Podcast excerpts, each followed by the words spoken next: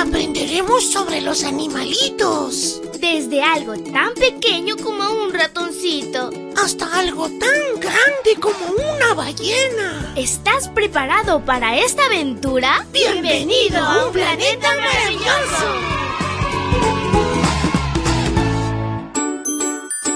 Me alegra iniciar este super lunes contigo, mi amiguito y amiguita. Que Jesús te bendiga y que seas muy feliz. Te saluda tu amiga Linda.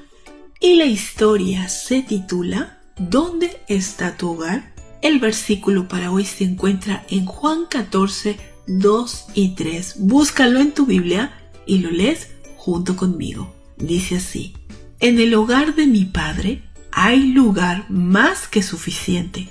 Cuando todo esté listo, volveré para llevarlos para que siempre estén conmigo donde yo estoy. Heather estaba angustiada. Ella y su familia se acababan de mudar a una nueva casa a 16 kilómetros de la anterior. Y todo había ido de maravilla, excepto por un detalle muy importante. Toby no estaba.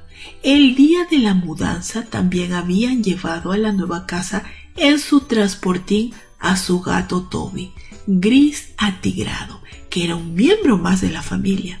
Le dieron una vuelta por la casa y luego lo dejaron solo para que explorara mientras la familia empezaba a desembalar cajas y a mover muebles. Dos días después, Toby no se presentó a cenar, pero Heather no se preocupó demasiado. Sin embargo, a la mañana siguiente siguió sin aparecer y Heather se asustó. ¿Qué le habrá pasado? Oró en silencio y le pidió a Jesús que cuidara de Toby. Pero pasaron los días y Toby no volvió. Entonces Heather llamó a uno de los vecinos que vivía cerca de su otra casa para pedirle que revisara si el cartero le había dejado correspondencia.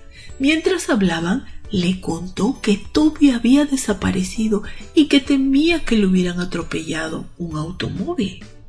Pues te cuento que un gato gris atigrado lleva una semana merodeando por la entrada de tu antigua casa, le dijo el vecino.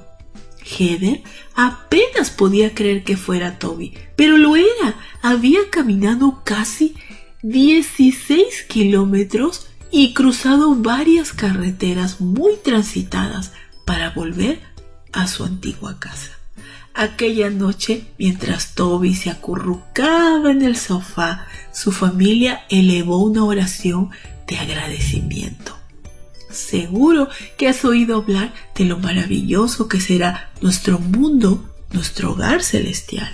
Pero cuando todo va bien aquí en la tierra, puede resultar difícil imaginar que nuestro hogar en el cielo pueda ser mejor que el que tenemos aquí, pero lo es.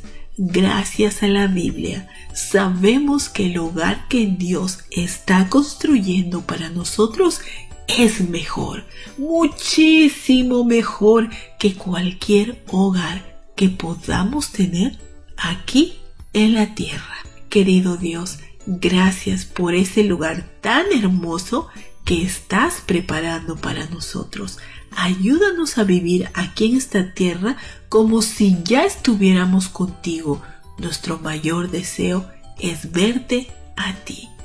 En el nombre de Jesús te lo pedimos. Amén. Abrazo tototes de oso y nos vemos mañana para escuchar otra linda historia. Hasta luego.